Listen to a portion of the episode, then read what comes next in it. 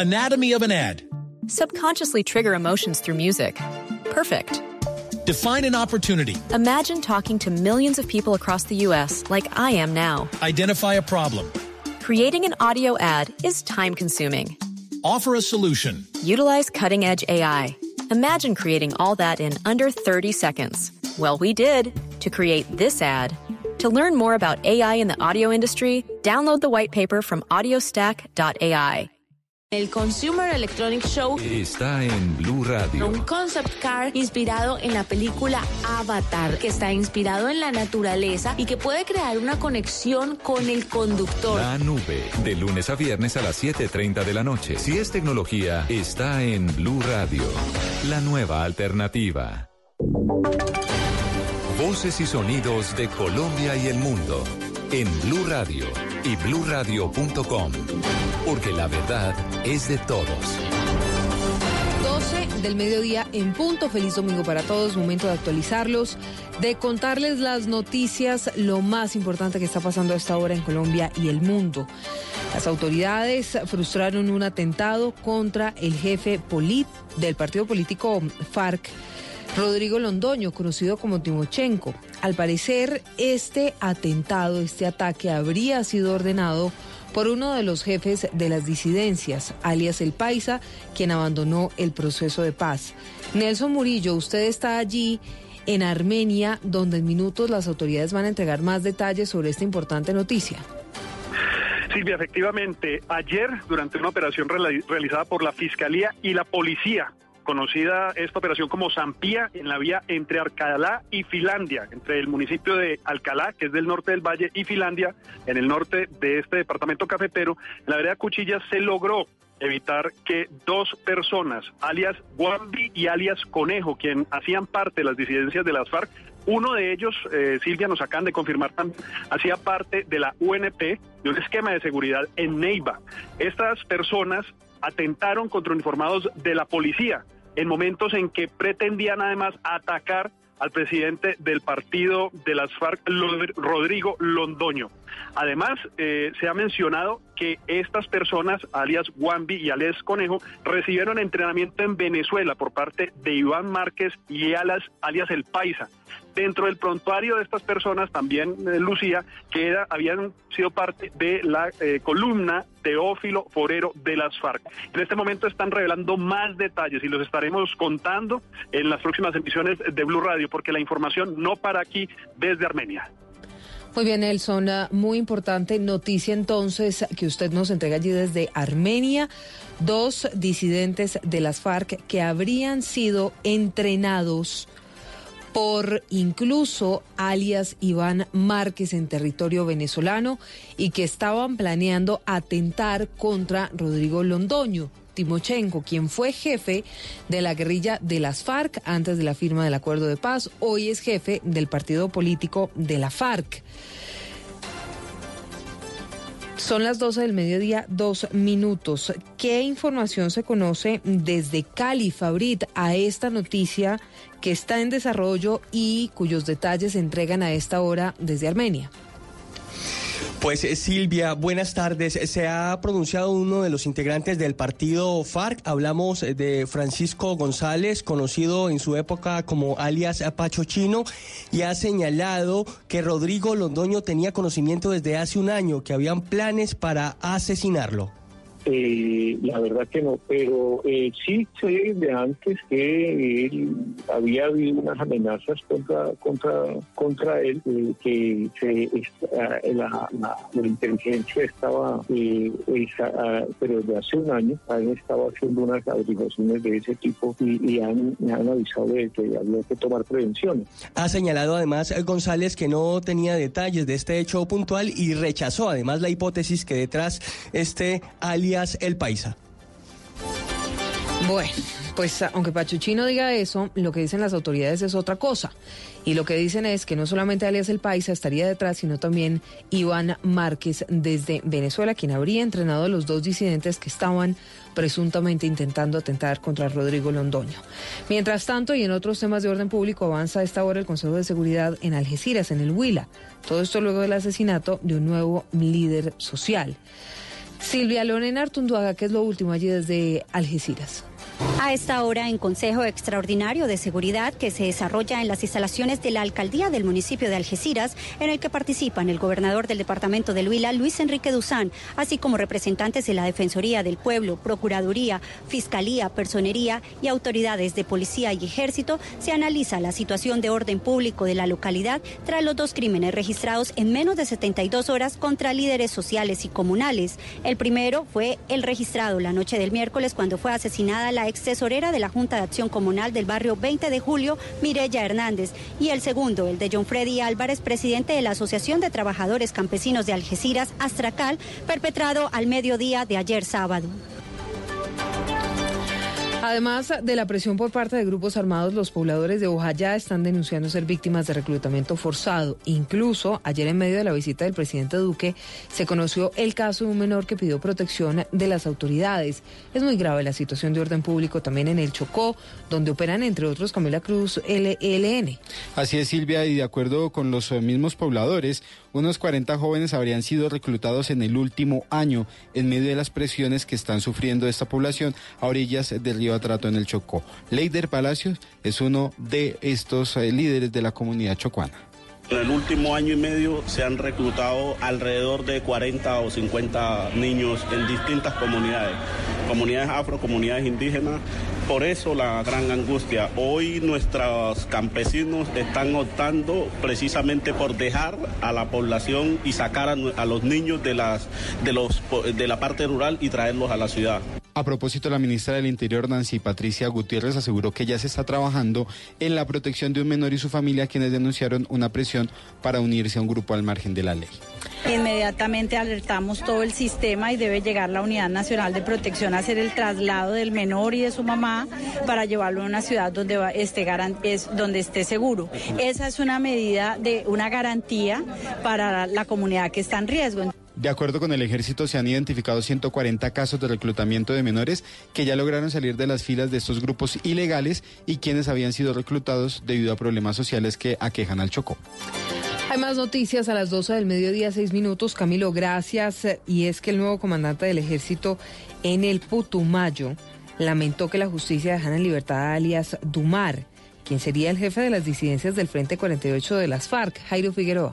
En diálogo con Blue Radio, el coronel William Martínez, nuevo comandante de la guarnición militar putumayense, manifestó su intención para articular a la fiscalía porque según dice, varios cabecillas de organizaciones delincuenciales están sin órdenes de captura en la calle cabecillas que no tienen órdenes de captura. Les voy a dar un ejemplo. Hace poco capturamos al máximo cabecilla del Frente 48, alias Dumar, que ha delinquido durante muchos años en el departamento y es la hora que no tiene una orden de captura. ¿Qué nos tocó hacer? El fiscal simplemente lo soltó y eso es una queja que yo pongo. ¿Cómo es que unos cabecillas que llevan haciéndole mucho daño ¿Por qué no tienen órdenes de captura? ¿Dónde está la fiscalía? ¿Dónde están los organismos de policía judicial? La acción de mejorar el trabajo de la fiscalía también estaría encaminada a esclarecer la muerte de varios campesinos y líderes sociales en el Putumayo. En Mocoa, Jairo Figueroa, Blue Radio. En el hospital de San Andrés de Cuerqui, en Antioquia, está internada Duralba Gudelo, psicóloga secuestrada desde hace cuatro meses y quien hoy recobró la libertad. Valentina, ¿qué dice su familia? Silvia, la decisión de dejarla hospitalizada obedece las complicaciones en su estado físico que le generaron estar retenida durante estos cuatro meses por quienes, según las autoridades, serían miembros de las disidencias del Frente 18. Su esposo Javier Penagos aseguró que además de las malas condiciones que implicó este secuestro, el maltrato psicológico que recibió terminó por afectar aún más su estado de salud. El estado de salud parece que es eh, limitado. Físicamente se ve muy mermada, eh, bastante golpeada, por lo que psicológicamente eh, dice que el trato fue bastante horrible, que muchas veces le decían que si la plata no aparecía la iban a picar, le decían a ella misma. Javier Penago señaló además que espera trasladarla a Medellín en las próximas horas para adelantar todos esos chequeos médicos y también se espera que haya un pronunciamiento por parte del ejército sobre si se tiene información sobre los captores o la presencia de estos grupos armados en la zona. Atención a esta cifra, 134 ciudadanos venezolanos murieron de forma violenta en norte de Santander entre 2019 y lo que va de este 2020. Los homicidios por arma de fuego encabezan la estadística, Karen Rodríguez. El Instituto de Medicina Legal reveló el número de venezolanos que han muerto de forma violenta en norte de Santander desde que inició el 2019. La cifra de víctimas de homicidios cometidos con armas cortopunzantes, armas de fuego, en medio de riñas o por otras causas llegó hasta 134, 132 en el 2019 y dos casos más que han ocurrido en los primeros 12 días del 2020. De acuerdo con estas cifras, el año que terminó dejó a 13 extranjeros asesinados con arma blanca. Por arma de fuego se contaron 42 víctimas y los crímenes en medio de riñas fueron cuatro casos. Medicina Legal también reveló que en medio de accidentes de tránsito fallecieron cuatro venezolanos y cuatro más se suicidaron. Un buen número de fallecidos murió por causas aún no especificadas. Familiares de venezolanos muertos en Colombia han cruzado la frontera para llevarse a sus seres queridos. Otros cuerpos que no fueron reclamados fueron enterrados en fosas comunes. 12 10 minutos, hay dos noticias en desarrollo hasta ahora. La primera, un bus se estrelló en zona rural del municipio de Sucre, en Santander. Las uh, primeras informaciones indican que cinco personas habrían muerto y 16 más estarían heridas, Julián. Silvia, lo que se conoce hasta el momento es que el bus que se accidentó pertenece a la empresa Ricaurte y este rodó por un abismo en la vía que comunica al municipio de La Belleza con Barbosa. El siniestro ocurrió en el sector conocido como Altamira. Lo que se sabe, Silvia y oyentes, según confirmó Carlos Julio Marín, alcalde del municipio de Sucre, acá en Santander, es que el bus iba con el cupo lleno y cinco personas perdieron la vida y se estima que más de 20 están heridas. No se descarta que entre las víctimas fatales haya niños. Escuchemos lo que dice el mandatario local un bus de la empresa Ricaurte que hacía ruta de un sector de la belleza, se dirigía hacia Barbosa. El bus se accidentó y de inmediato pues se prendieron las alarmas con la Policía Nacional. A esta hora, según dijo el alcalde, hacia la zona se trasladan varias ambulancias para atender esta emergencia. También la policía de Santander enfatizó que no se descarta que haya más víctimas fatales. Es una información en desarrollo. La otra noticia en desarrollo, Julián, gracias, llega desde el Valle del Cauca, desde Cali, donde la alcaldía acaba de decretar alerta amarilla por el brote de dengue en esa zona, Fabrit. Así es, Silvia. 118 casos se han reportado en estos primeros días del 2020, más del 250% que en el mismo periodo del 2019. Es lo que ha señalado el alcalde de esta ciudad, Jorge Iván Ospina. Por eso se ha decretado la alerta amarilla por brote de dengue en esta capital.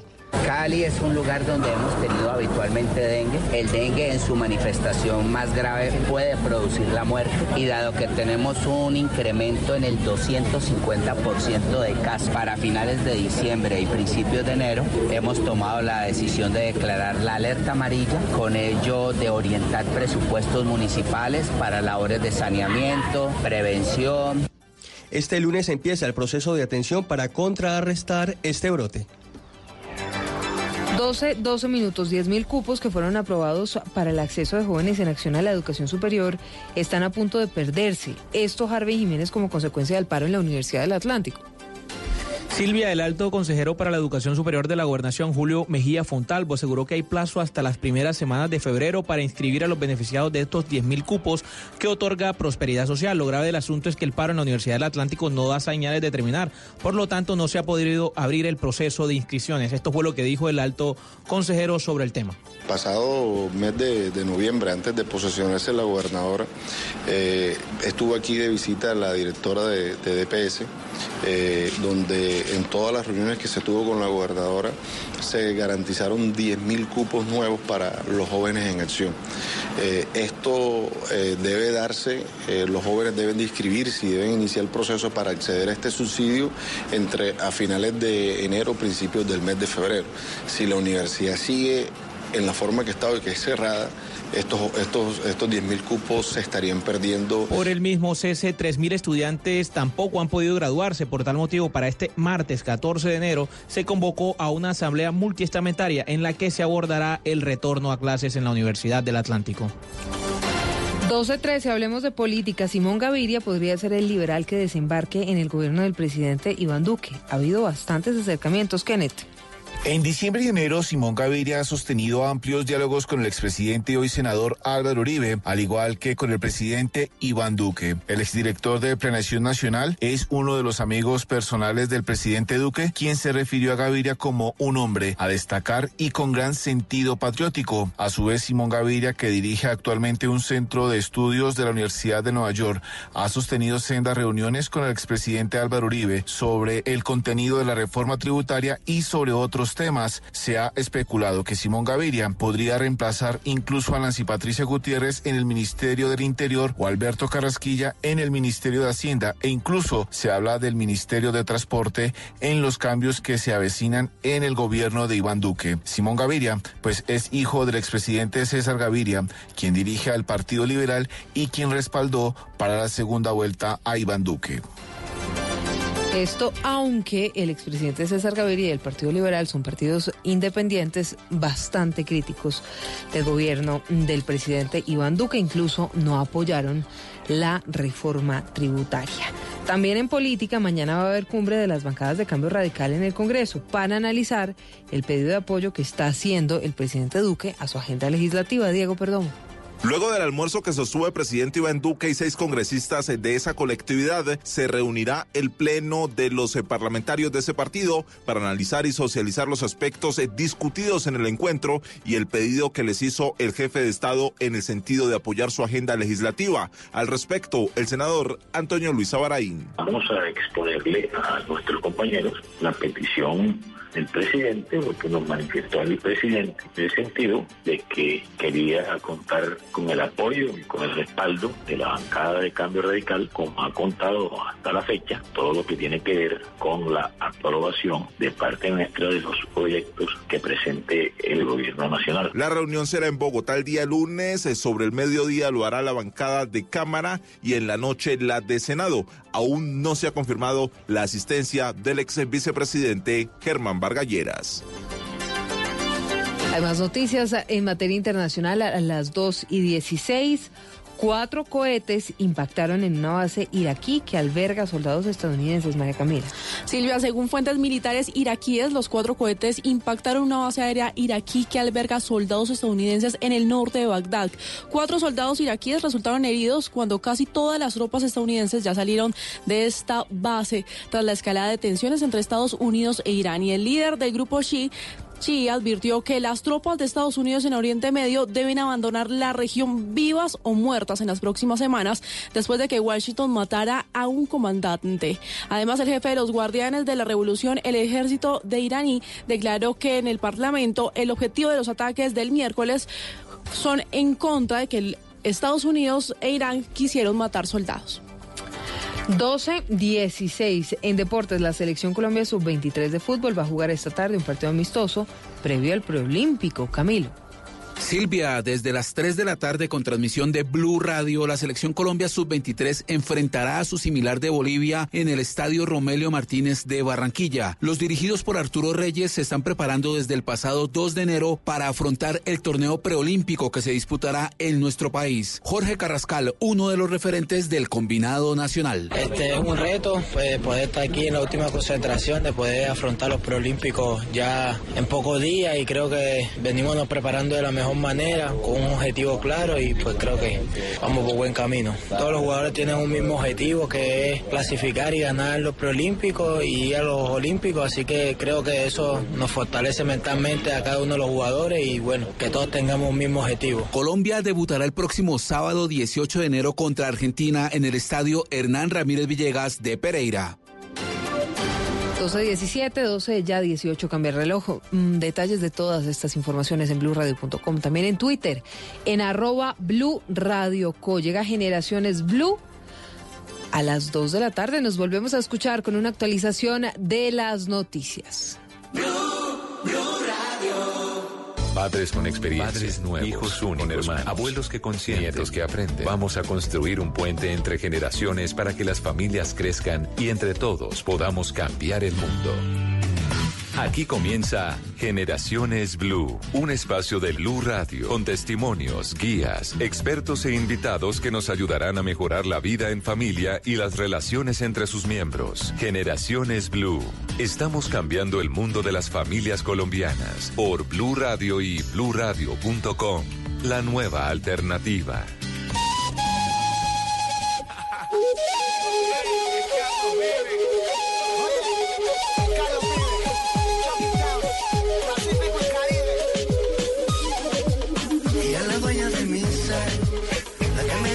Me dice la piel. Que tan solo con un beso puedo enloquecer. Ella es de pura mujer. tiene pura mujer, válida al 100%. Ella sabe que su mirada me tira su piel. Vivo en el mundo de sus labios.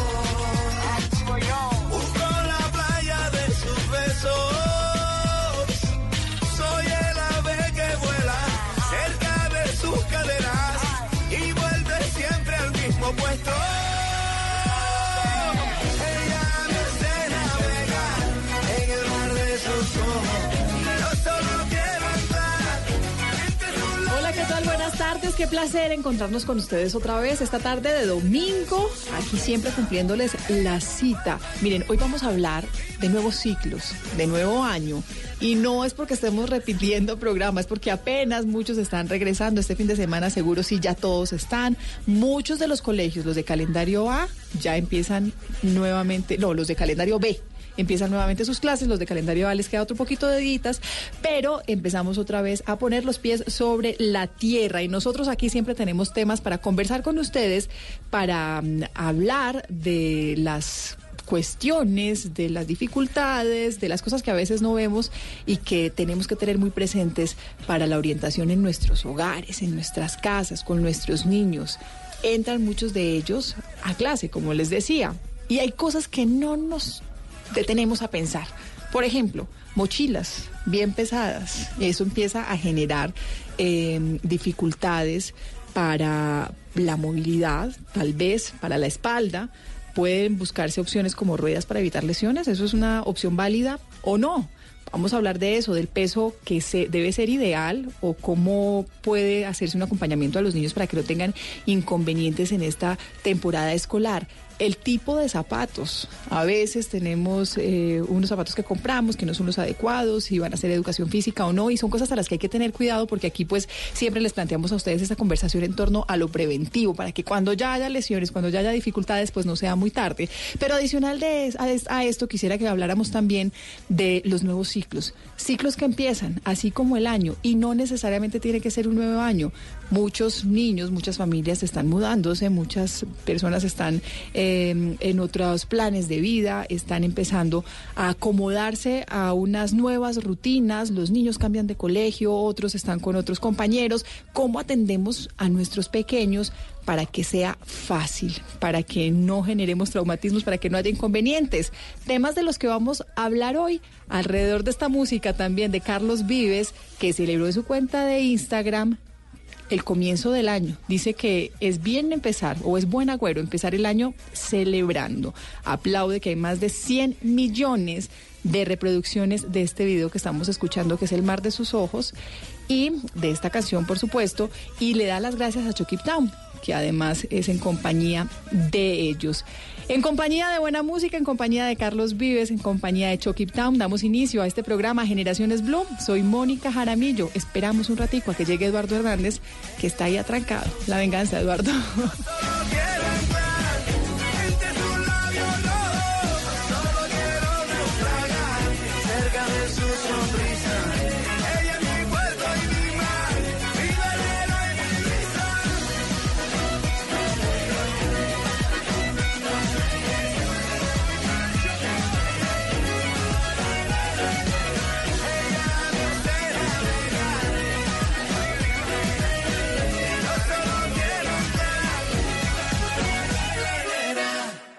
Esto es Generaciones Blue.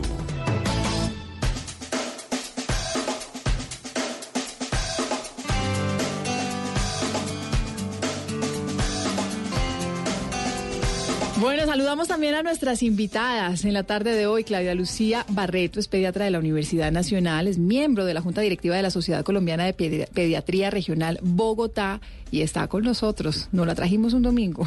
Claudia, ¿qué tal? Muy bien, muchas gracias. Aquí eh, conversando con ustedes y obviamente dándoles elementos a los padres, a los cuidadores para que tengan ese bienestar y esa alegría de volver a entrar al colegio. y que tiene que ser una alegría, ¿no? Así, que, tiene que ser una alegría. Para los niños y para nosotros. Nuestra invitada, nuestra segunda invitada, Marcela Vallejo, es psicóloga del Colegio Rochester en Bogotá, egresada de la Universidad Javeriana, especialista en psicología clínica de la Universidad Católica de Colombia y en psicología educativa Educativa de la Universidad de La Sabana. Marcela, bienvenida. Buenos días, buenas tardes. Buenas tardes, bienvenida, gracias por acompañarnos en este espacio. Empiezan los niños su jornada escolar, muchos de ellos, los que están en calendario B, lo empiezan esta semana, mañana. Y los retos no son solamente con lo que se venga en este nuevo ciclo escolar, sino con cosas tan sencillas, clave a lo que decíamos al principio del programa, como los zapatos que usted le compre a su, a su pequeñito. ¿Cuáles son las recomendaciones? ¿Cuáles son las medidas ideales? ¿Cómo nos podemos ir hasta los extremos para que ni siquiera los zapatos sean una dificultad para los niños? Sí. En, en este aspecto hay que tener dos eh, elementos básicos, que es ante todo la comodidad, ¿sí? Pero para algunos viene a primar a veces la parte estética, ¿no? Pero aquí necesitamos la funcionalidad. Acordémonos que el pie es una estructura pequeña donde hay una cantidad de elementos, huesecillos, nervios, ligamentos y que soportan el peso nuestro. El- y, y estamos, digamos, que somos bípedos y y esos pies nos deben soportar para todo, para caminar, para correr y sobre todo para jugar, que los niños tienen esa actividad permanente, entonces necesitamos darles unos zapatos adecuados y básicamente los elementos son que sean de una suela apropiada, o sea, flexible, que no sea tan gruesa, que el calzado sea de un material respirable. ¿Qué quiere decir eso? Que el, el- el pie, como al calentarse y al sudar, necesita también algo de aireación y en ese aspecto mejor son los materiales un poco más que no sean plásticos, sino ojalá eh, telas o naturales como el cuero, ¿sí? Que permiten eso y además la flexibilidad, que no tenga costuras internas que puedan maltratar los pies, que sean del tamaño apropiado. Acordémonos que nos va a tocar cambiar varias veces en, en- dentro del proceso. No podemos comprarles tallas grandes esperando que en algún momento les van a quedar eh, adecuados, ajustados, porque esto hace que el pie se desplace, que el niño tenga riesgos de caerse, de eh, doblar el, el pie, de lesionarse, de que se le salga el zapato en una carrera y se caiga. Entonces necesitamos esos elementos básicos y ojalá que sean de amarrar, porque amarrar implica también un elemento adicional de actividad motora fina, o sea, tenemos que aprender a, a hacer nudos en el zapato y lo otro es que esos elementos a veces de pegar y despegar se van agotando y, y el, y el zapato termina suelto. Mm, y el, el- la recomendación, pues nosotros lo tenemos aquí en el marco del inicio de la agenda académica en el país. Pero pues son recomendaciones que al final uno tiene que aplicar siempre en el día a día para los niños, Y independiente para los de adultos y para Sí. todos. Suena costoso. Uno encuentra zapatos veces. costosos, pero también los encuentra en, en- en esas condiciones no tan caros. Sí, sí, hay para todos los, los gustos, las variedades, los, los bolsillos, los presupuestos, pero pues busquemos ante todo la comodidad. La inversión a veces dicen resulta un poquito cara, pero pues es en, en bienestar y en, y en promover una adecuada, eh, eh, digamos, evitar unos problemas adicionales de salud, por ejemplo, que pueden resultar incluso más costosos. Claro, claro, que puede terminar en, en dificultades mayores. No solamente el tema de los zapatos, de los implementos de estudio, sino de los nuevos ciclos eh, que empiezan nuestros niños, Marcela, que empiezan nuestros hijos. ¿Cómo, qué orientación o qué acompañamiento debe tener uno con los menores para, para un nuevo año escolar, para nuevos compañeros, para nuevos profesores? Mira, creo que es eh, primero tener en cuenta que la etapa escolar es la etapa más maravillosa donde uno puede eh, explorar tantas cosas, vivir experiencias, desarrollar tantas habilidades. Eh, la vida y el entorno escolar es una etapa que nunca se olvida. Entonces necesitamos que, como esto marca territorio y esto marca muchas cosas a futuro, necesitamos que sea una experiencia absolutamente favorable. Que vemos hoy en día que la experiencia de estos cambios de ciclo son más difíciles para los adultos. Los niños tienen la imagen que van al colegio a jugar. Esa es la imagen, o sea, cuando yo llego a un colegio, yo voy nuevo y estoy en el proceso de admisión, yo me enamoro si, el- eh, si veo una ruta grande, me enamoro si veo parques, si hay cancha de fútbol, mamá, aquí voy a bailar y aquí entonces puedo cantar. A ti no te van a preguntar qué me van a enseñar de variables y física y química. Eh, entonces, nosotros vivimos una experiencia bastante angustiante porque entramos en supervivencia. Utilizo esta palabra porque nosotros eh, en el eh, espacio educativo donde yo trabajo utilizamos eh, como marco de referencia teoría de la elección, que es una corriente psicológica que habla mucho del control interior, de la motivación interna y de cómo nos comportamos para satisfacer necesidades. Entonces, supervivencia es una de esas necesidades y es cuando tenemos cambios y cuando no podemos predecir lo que va a pasar, pues nos angustiamos. ¿Sí? Y no sabemos qué va a hacer, entramos en este ejercicio de supervivencia y eso nos pasa a los papás. Los niños tienen la imagen de que van a ir a jugar y que van a ir a ser amigos. Esa es la motivación mayor que tienen los niños. Para nosotros no, porque nosotros tenemos en el listado muchas variables. Tenemos es, ¿será que lo van a querer? ¿Será que se va a alimentar bien? ¿Será que va a sentir miedo? ¿El profesor será cuchilla? Y entonces en ese colegio, ¿cómo los tratan? ¿Los quieren? ¿Y si se cae? ¿Sí? ¿Y si se va a la ruta? Entonces entramos en unas angustias tremendas. Pero, pero cuando esas angustias son reales, pongo un ejemplo, cuando es un niño que tiene que volver a, a clase, eh, y, fue el año anterior fue no fue tan agradable porque estuvo en algunas no sé en algún momento estuvo mm, dificultad bullying, alguna desmotivación porque tiene que repetir el año porque se va a encontrar un profesor con el que no no tuvo una buena relación cuando cuando son realidades también la, pues la percepción no, es, la misma. Claro, pero necesitamos darle herramienta a los niños y creernos nosotros también que si estamos reiniciando estos ciclos es porque tenemos oportunidades nuevas y porque si hemos trabajado un ejercicio de autoevaluación con ellos, invitándolos a ellos a pensarse en ese escenario y a nosotros como funcionamos allí como papás, pues vamos a saber qué vamos a hacer diferente. Siempre que tengamos un cambio, por ejemplo, me voy a voy a hacer un retiro del colegio donde estaba, voy a un colegio nuevo siempre tenemos la imagen que es el colegio el que me va a ofrecer un ambiente diferente. Eso es una de las tantas cosas que van a pasar. Pero lo otro que va a pasar es que tú y yo vamos a evaluar qué podemos hacer diferente en este nuevo ambiente para que las cosas resulten como queremos. ¿Sí? ¿Qué es el ideal? Pues que sean niños felices y un desarrollo emocionalmente saludable en el escenario escolar, ¿sí? Emocionalmente saludable quiere decir que sus relaciones ojalá sean relaciones de calidad. Si yo me siento querido por el profesor, si yo me siento aceptado por los compañeros, si yo me siento respetado, si yo me siento reconocido y me siento en un lugar seguro, pues esas son las variables que sumadas me dan el concepto de felicidad. ¿sí? Entonces, por supuesto, el ejercicio de volvernos a enfrentar, siempre que tenemos que pasar a nuevos escenarios, pues el, el, el creer que no podemos predecir tanto, pues nos da angustia. Eh, pero si entramos en un ejercicio de autoevaluación, los vamos a estar ahí para ayudarlos. También creo que es muy importante qué alianzas y qué trabajo en equipo estamos haciendo con los docentes. Nosotros como padres de familia necesitamos estar muy cercanos porque los ojitos de papá y mamá son a través de los profesores cuando estamos en el colegio, cuando están los niños en el colegio contarle a los profesores, mira cómo fueron estas vacaciones. Seguramente hoy qué está pasando en los, niños que entran mañana eh, lunes al colegio. Eh, unos están súper animados porque lo que quieren es ir a ver a sus amigos, otros están muertos del susto. Sí. Esta noche a alguno le va a doler la barriguita, alguno, alguna cosa va a pasar, ¿sí? Como el otro que va a estar en pijama desde las 5 de la tarde. Eh, necesitamos contarle eso a los profesores, hay que creer mucho en el equipo docente, contarles cómo hemos visto a los niños, recibir información es muy importante, pedir retroalimentación al equipo docente, cómo ven a nuestros hijos, cómo resuelve los conflictos, cómo ves tú que resuelve los conflictos este chiquitín en el, en el colegio. Bueno, yo me tomo aquí la cucharada, ¿hola? ¿Usted estaba esperando que yo lo saludara y le hiciera antesala? no, yo ya dije que, usted estaba, yo ya, dije, usted estaba en un trancón que, que, sí, ya me vengo. Yo entro aquí con un poquito de vergüenza, pero bueno, no, aprovecho este tema tan interesante porque hay una pregunta puntual que se las quería plantear y es qué tan efectivas son las reuniones previas, es decir, eh, en el marco, digamos, de esa angustia que pueden sentir los papás antes de que entren al colegio, ¿qué eh, tan eh, efectivas pueden ser una reunión antes con el profesor, con el director de grupo, para, para afianzar un poquito esos lazos con, con quienes van a asumir ahora el cuidado de los hijos?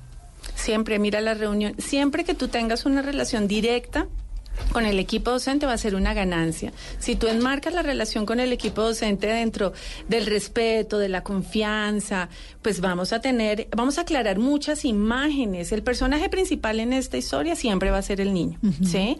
Nosotros hacemos parte del acompañamiento y nosotros somos sujetos de emociones. También vamos llenos de emociones a esos encuentros con, con el equipo docente y con el colegio de nuestro chiquitín. Claro, estas reuniones pueden ser supremamente útiles. Cuando yo quiero poner sobre la mesa la imagen que tengo de las emociones de mi chiquito o lo que ha venido sucediendo. Claro, y es que además le sirven a uno para tener una radiografía también de, de qué otras cosas se va a encontrar, qué personas se va a encontrar. Exacto. Además, tú como papá has manejado a tu hijo y hay muchas cosas que te han funcionado. Hay cosas que seguramente no, porque nos equivocamos a diario. Y tú como profesor también eh, has utilizado una serie de herramientas y has aprendido también de otros niños, porque es que uno solo tiene el de uno, pero un profesor tiene una mirada eh, donde se alimenta de las situaciones y las experiencias con otros niños y otros papás. Entonces, si todos ponemos sobre la mesa las imágenes, también permitiendo al niño que ponga sobre la mesa las suyas, pues vamos a poder hacer planes de acción para ayudarte. Siempre debe ser para favorecer. Y como es de rico uno encontrarse a un grupo de personas que tienen los mismos temores de uno, se da cuenta uno que no está solo en el planeta. En, en, estos nuevos ciclos y en estos nuevos comienzos hay, hay un tema que, que es, es fundamental y lo hemos hablado también, es el acompañamiento en temas de salud, de las garantías, darle las garantías. Usted le da las garantías a su hijo, eh, se prepara, va a la institución, conoce los profesores, conoce los papás de otros niños y conoce a otros niños y ahí tiene unas garantías. Y estábamos hablando de dar las garantías también físicas o materiales, que es unos zapatos para que no tenga dificultades eh, ni, dolores eh, de pies. Eh, ahorita hablamos del peso de la maleta, pero es que sí hay una hay, hay un tema que me parece clave y es la salud visual e inclusive de los oídos, porque los niños están expuestos eh, hoy en día a muchas herramientas, a muchos equipos de, eh, de, de, videojuegos y generan luces y generan dificultades. Y a la hora de estar en clase tienen problemas también de atención y de concentración de cuenta de eso. Doctora sí, Claudia. Sí, de todas maneras, acordémonos que en esta legislación, Ley de Infancia y Adolescencia en Colombia, los niños son la prioridad para el Estado. Entonces, entre esas prioridades está el derecho a la salud. Tenemos eh, tamizaciones digamos, que son elementos eh, con los cuales contamos para saber si un niño, por ejemplo, oye bien uh -huh. desde recién nacido. Eso uh -huh. está incluido dentro de las garantías. Tengo de, derecho de, a eso. Claro. Todos uh -huh. los niños tienen derecho a hacérsele una tamización, incluso antes del egreso hospitalario, sobre cómo está oyendo, para hacer rápidamente intervenciones y después no no es que nos dimos cuenta que parece que no oye, ¿sí? Y las intervenciones tienen que ser lo más precoces posibles.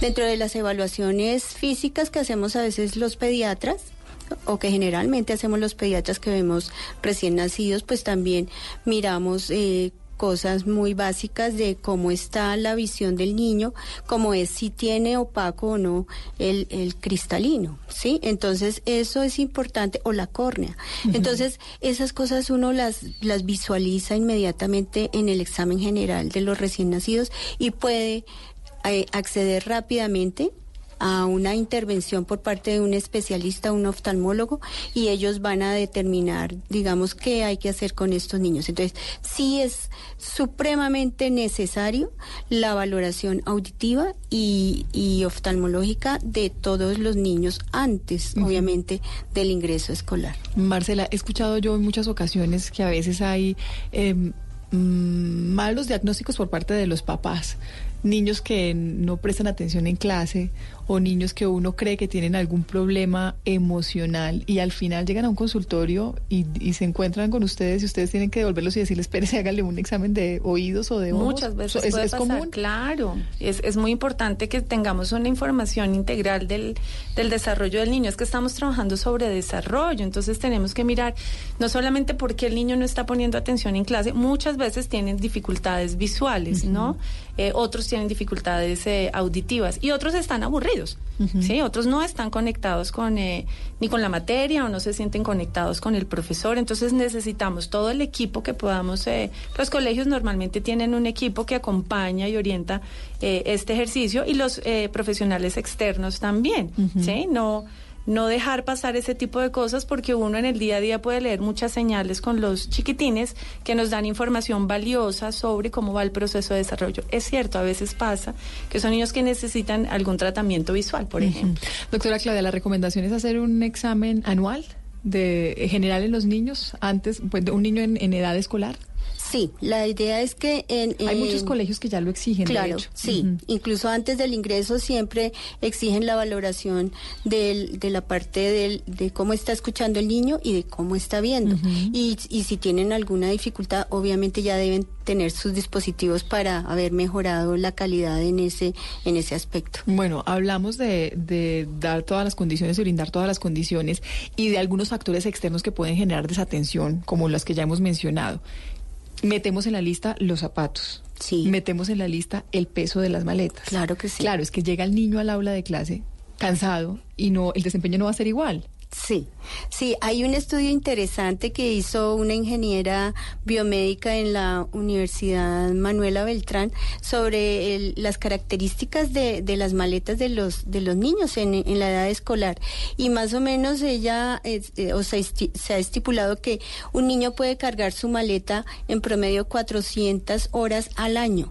Sí, entonces esa esa cifra pues es es- ¿Y eso, ah, ¿y eso cómo se traduce? y Eso entonces eso cómo se traduce. Entonces, eso es importante saberlo porque pues la mayoría de los niños se desplazan sí en el sistema escolar, pero la sacada de la maleta de del bus hacia la hacia el aula y sobre todo si hay esos espacios tan amplios, sí, de muchos colegios que tienen para llegar hasta el aula, pues todo eso ya se está midiendo. Y hay países como por ejemplo en el Ecuador ya está legislado que los pesos de las maletas no pueden ser mm, eh, superar al 10% del peso corporal del niño.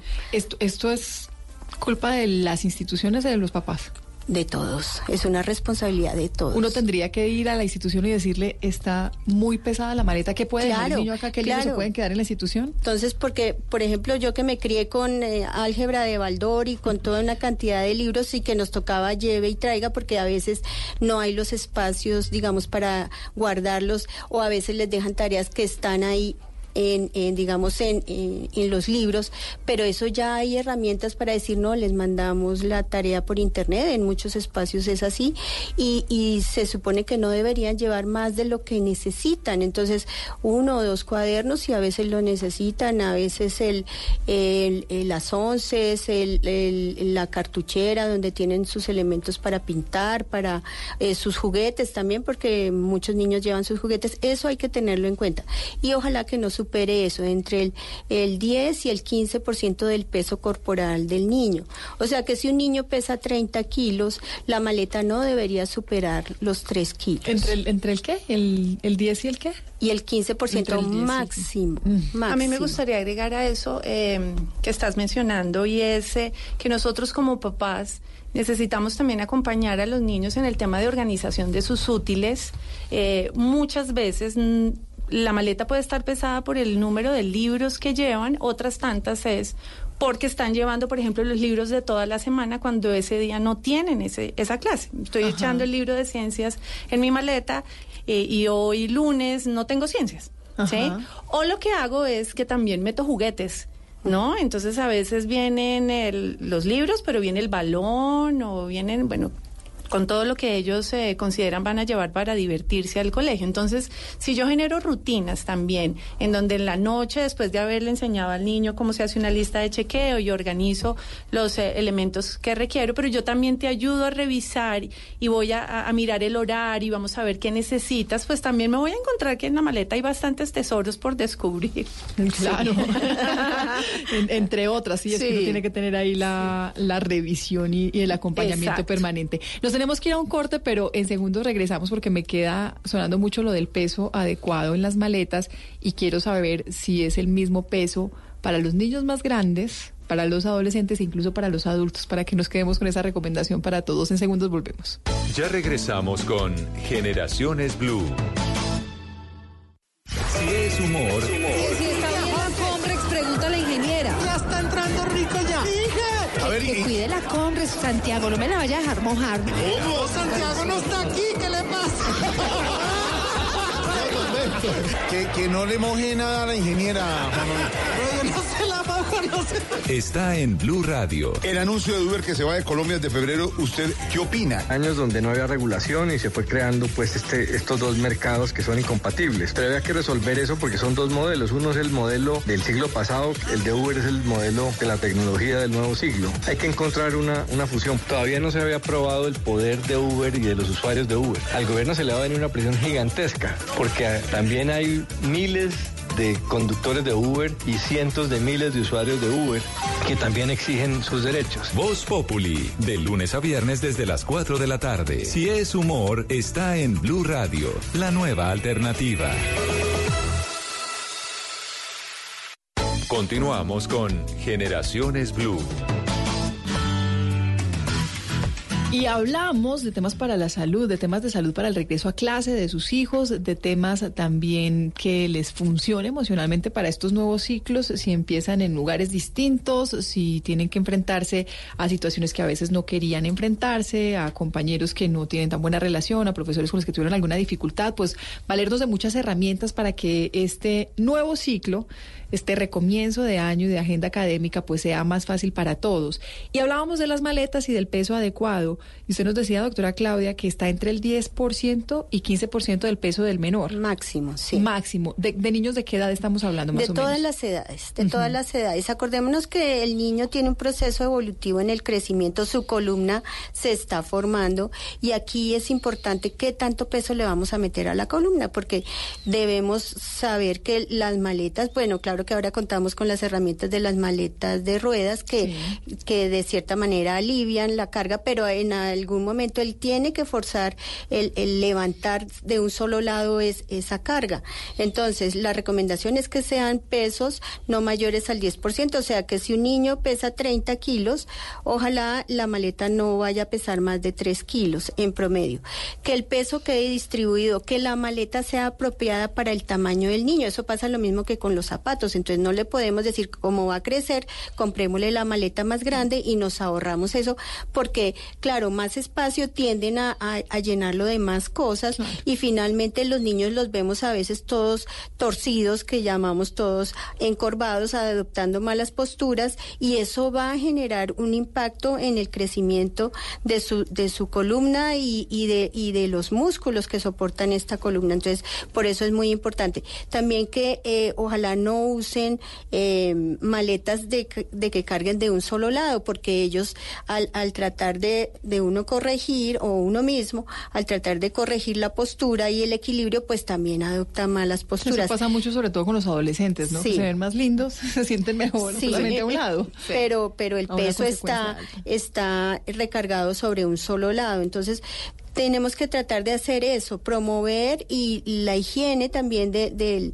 digamos, de la estructura, de, de, los huesos, de los músculos, eh, obviamente fortaleciendo el, el, y, y, promoviendo el ejercicio físico en los niños. Los niños tienen que estar haciendo actividad física y, y la mejor actividad física pues es el juego y, y es lo que ellos quieran jugar, porque es que a veces los padres dicen es que los vamos a meter en el curso de natación, eh, equitación, voleibol, fútbol, y los niños a veces no quieren eso. ¿sí? Quieren es jugar, quieren un espacio, un parque con sus papás, con sus amigos, con sus hermanos donde puedan correr y divertirse.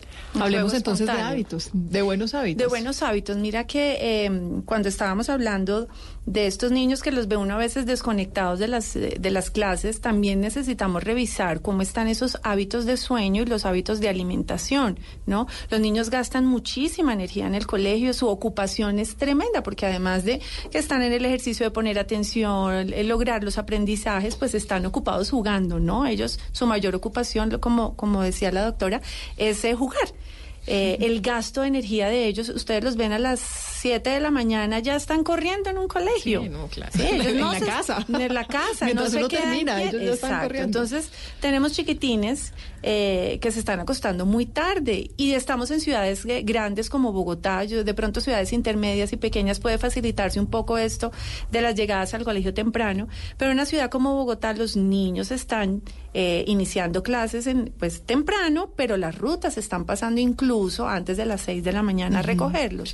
Y si yo tengo, no tengo por lo menos eh, un mínimo de 8 horas de sueño, porque es de calidad en el sueño, pues voy a tener un niño que va a estar irritable. A veces vemos a los niños irritables ante cualquier cosa, eh, explotan o no, no son tolerantes. Muchas veces tiene que ver con que no están durmiendo lo suficiente. O ves que las clases de la tarde eh, ves chiquiticos acostados encima de los de los puestos durmiendo porque no tienen ese ese ese hábito. Ellos gastan mucha energía. Estamos en una ciudad grande donde los desplazamientos de casa a colegio son bastante eh, extensos. Entonces necesitamos asegurarnos em, de eso. Otros es el desayuno. Sí.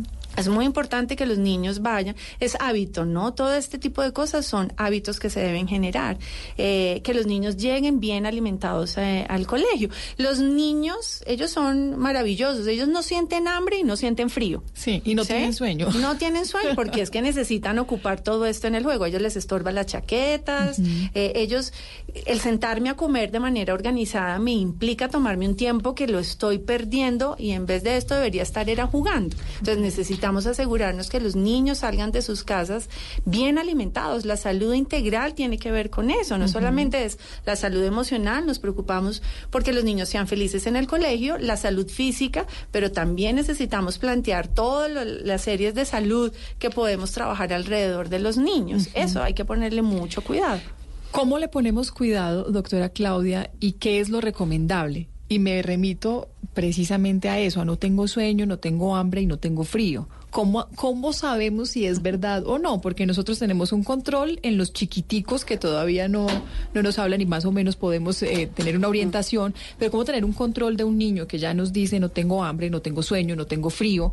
¿Cómo sabemos cuando sí es necesario abrigarlo, cuando sí es necesario que coma y cuando sí es necesario que duerma? Sí, eh, también tenemos que tener en cuenta, pues no solamente nuestras percepciones, sino sí también tenemos que creerles a los niños. Los niños tienen voz, ¿sí? Y también expresan sus necesidades. Entonces él puede decir, tengo hambre, tengo sueño o tengo frío, o no tengo hambre, no tengo sueño y no tengo frío. Entonces uno va percibiendo como papá que es cómo es su niño, porque es que no podemos a todos encajarlos en el mismo, en el mismo esquema.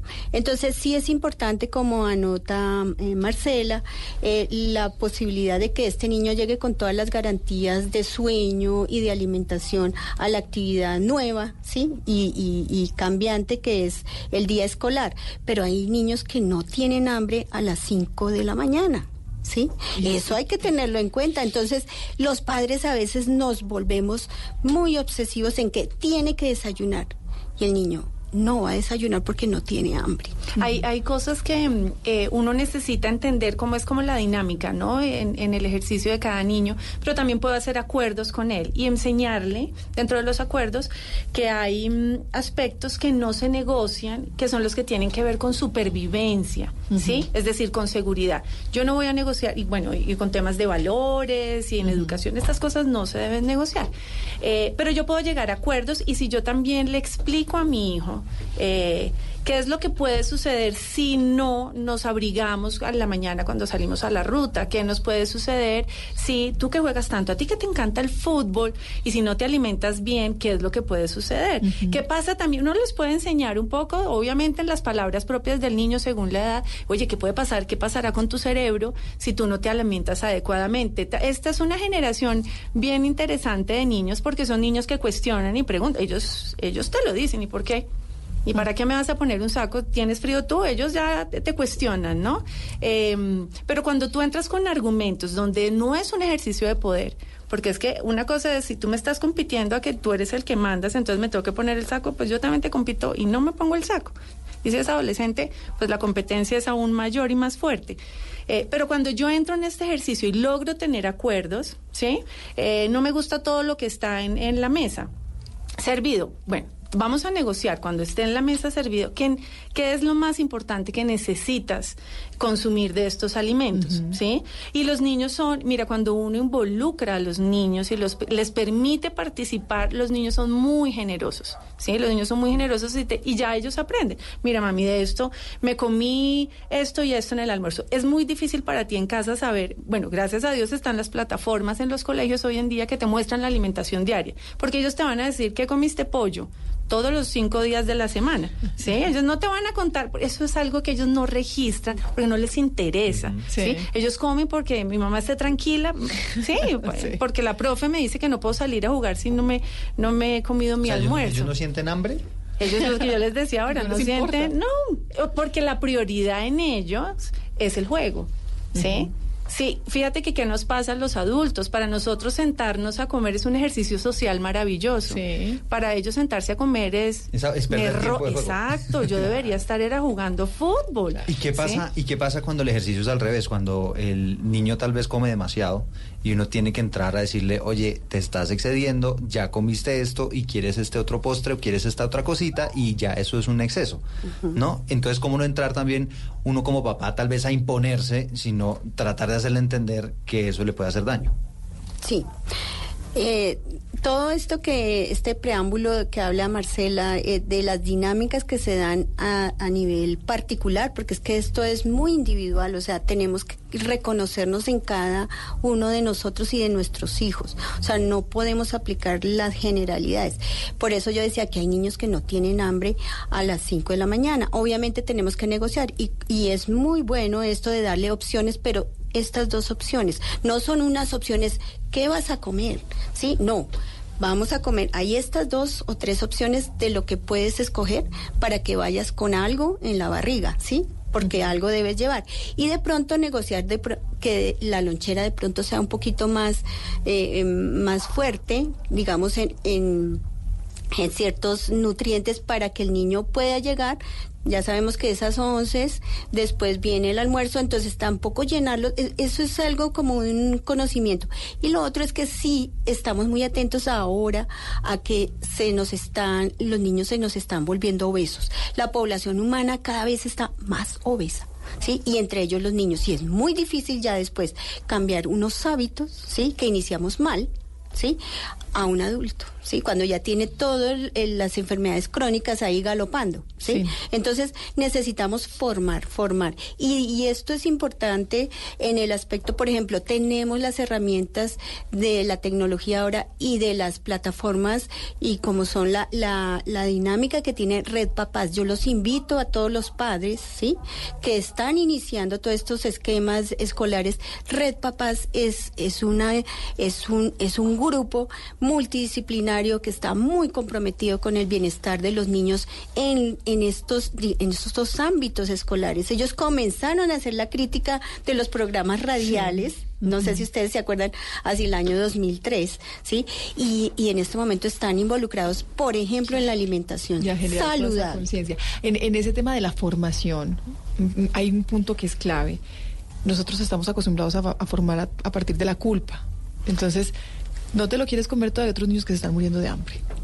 O no te pusiste el saco, viste, te enfermaste. Yo te dije que te tenías que poner el abrigo y no lo hiciste. Mire, mire que yo ayer le dije a mi hijo eh, que, que efectivamente quería comerse algo después de la comida, ya había sido suficiente y le dije, no deberías, pero toma tú la decisión. Ajá. Entonces seguramente yo también le inculqué la culpa porque bueno, al final dijo, eh, mi papá Ay. me dijo que no debería, pero me lo van a comer. nada, no. Y quedan con la culpa ahí en el fondo. Me encanta que toques ese tema porque yo te- les contaba ahora al principio que en, en el Rochester manejamos el, el marco de teoría de la elección y ahí nos habla mucho de eh, los hábitos destructivos y los hábitos constructivos, cómo acercan o alejan a las personas en las relaciones.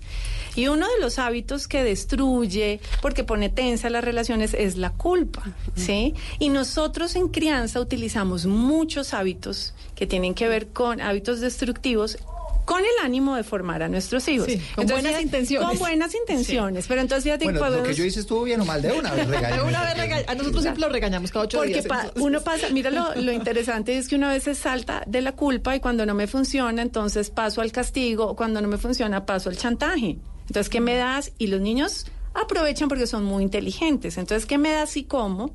y me vas a dar un postre. Es decir, el, el, este ejercicio de estos hábitos, por supuesto, que es lo que nos que es lo que nos invitan a que nosotros tengamos el comportamiento que deseamos un- de una forma más rápida. Pero en realidad no nos está funcionando porque el hábito de comer saludable no se está instaurando. Se está instaurando es voy a ver qué le pido hoy a mi papá.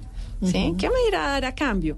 ¿Sí? Entonces no juego contigo, si juego contigo, te presto el celular, te quito el celular, ¿qué vamos a hacer? Entonces se perdió el horizonte con respecto al, al, al tema del hábito que yo quiero realmente que el niño adquiera. No es fácil. No, no es fácil. Es una No, negociación. no supe si hice bien o mal. ¿Tú qué crees? ¿Qué Pues- sientes en el fondo? Vamos a negociar. Bueno, pero no terrible, ¿no? ¿O qué? No, pero ¿Cómo todo- se hubiera podido manejar esa, esa situación en particular? ¿Qué quería él? No sé, póngame un pedazo de pan. Yo no- la verdad no recuerdo, pero creo que era un pedazo de pan. ¿Y qué era lo que él quería? Era, él quería un pedazo de pan Sí. después de haber comido, de Sí. haber cenado. Y ya Eduardo no quería sido- que él se comiera el pedazo de ¿Y te pasa con frecuencia, yo le dije, por ejemplo? No deberías. Yo le dije, no deberías porque ya fue suficiente lo que comiste. Sí. Entonces me dijo, pero puedo comérmelo. Entonces yo le dije, mira, vamos a hacer una cosa. Yo te estoy diciendo, no deberías, pero tú toma la decisión. Sí. Y él decidió comerse el pan. Y yo no le dije nada después, ¿ok? Decidió hacerlo, pero yo ya le dije que no era lo que debía hacer porque ya había sido suficiente lo que había comido en la, en la cena. Bueno, y también puedes preguntarle qué otra opción hay y, y contarle por qué te parece que no es eh, no, no es suficiente para ti haber eh, eh, con el almuerzo, con la comida eh, que, que consumiste era suficiente para que quedaras bien. ¿sí? No se Seguramente trata, era un antojo, pues que a todos nos dan. nos puede pasar, pero total. Yo también le estaba echando ojo a ese pan. Pero yo sí me abstuve. La- a- ahorita le cobramos la consulta, Eduardo. Ahorita le cobramos la consulta. Hay una, hay una mm, otro punto de vista que quisiera que, que abordáramos desde las dos perspectivas, y es protección versus sobreprotección, que creo que también se nos va a la mano y de eso hablábamos detrás de micrófonos.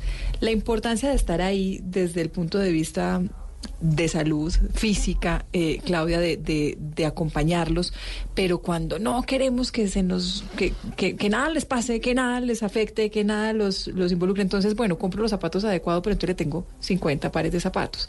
Entonces no le tengo la maleta adecuada